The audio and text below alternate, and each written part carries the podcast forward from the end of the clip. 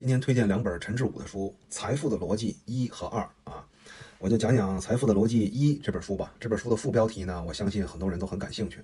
我也不知道这视频你们能不能看见啊？叫“为什么中国人勤劳而不富有”。实际上呢，这本书里讲了很多很多个议题，这个呢只是他提到的议题之一啊。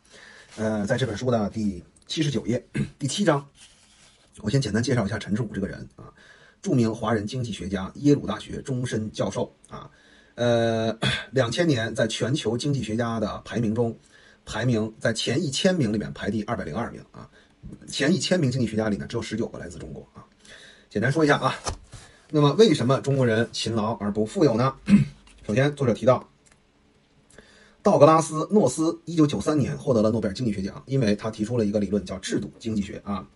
我们都认识到了制度、资本或者制度成本对经济发展的作用，可是。当转身看看中国的市场制度环境与法治水平，我们又开始纳闷儿：中国的法治与产权保护还相当欠缺，可是这些年中国的 GDP 却以令世人瞩目的速度继续增长，这是怎么回事？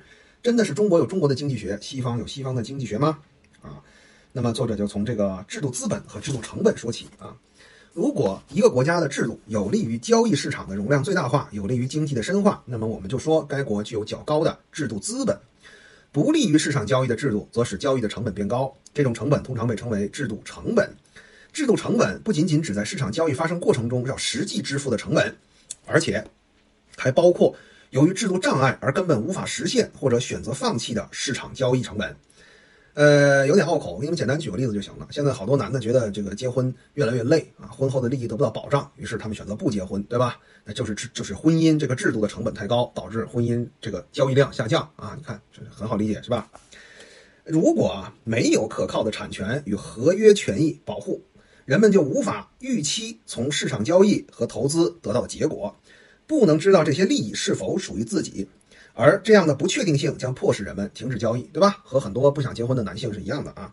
房啊、车啊我都出了，孙子我也当了，孩子不是自己的，谁受得了是吧？啊，那么不愿意做出投资，即使他们想进行市场交易，交易成本也可能高的令人望而却步，对吧？就像我刚才说的啊，掏空六个钱包，最后基因还断了啊。于是市场发展会停滞不前，经济无法增长。但是呢，后面我们来说中国啊，呃。这个改革开放几十年来啊，中国的制度在不断朝着有利于市场交易的方向变迁。但是一个公认的事实是，它与真正的市场制度结构依然有一定的差距，特别是产权保护制度变革还只是近几年的事情。这本书呢，大概写在两千年初吧啊。说到知识产权呢，我想说一下，我录了很多这个付费课程，对吧？啊，我这个反盗版任重而道远啊，我见到过好多我的盗版啊。说实话啊，没有什么有效的机制能反制他们，到今天也是啊。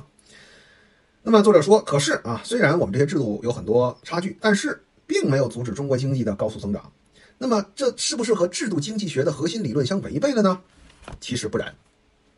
促使经济增长的资本包括自然实物资本、人力资本和制度资本。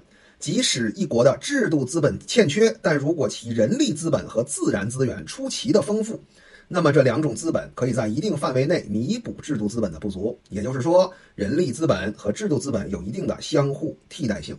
听明白了吗？啊？后面那句话呢，就更不好听了。在人力资本与自然资本已经固定的情况下，如果想挖掘最大潜力，使市场达到更深化的程度，那么制度资本就会是决定性因素。中国拥有世界上最多也相对很廉价的劳动力，这种劳动力优势在经增经济增长初期可以弥补和对冲高制度成本对中国经济的负面影响啊。点题了，点题了什么呢？为了弥补制度成本、规避交易风险，人们不得不格外勤奋，不惜一天多工作几个小时，还要忍受少拿些收入。就像毛于轼先生所说：“我们中国人是那么的勤奋，却还是那么的穷，原因就在于我们不得不为制度成本付出高昂的代价。勤奋和众多的廉价劳动力可以在经济增长初期弥补制度资本的不足，这是中国经济得以增长的重要原因。”那么，作者还表示，还有另外一个原因是什么呢？中国选择增长的主要行业是制造业，制造业的发展对制度环境的要求不高。与我们的邻国相比，印度选择大力先发展服务业啊，服务业对制度环境的要求就比较高啊。哎呀，在制度资本欠缺的社会里面啊，这个服务业和第三产业，尤其是金融业啊，就比较容易停滞，或者是产生一些奇怪的脏东西啊。金融业容易产生什么奇怪的脏东西？在它的第二本书里有讲啊，所有的泡沫终将破灭啊。我不知道你们能不能看到我说的这段话啊，但是我相信应该你们都能听懂是什么意思啊。这两本书呢还是挺不错的啊，挺不错的。有缘人呢就把它收下吧。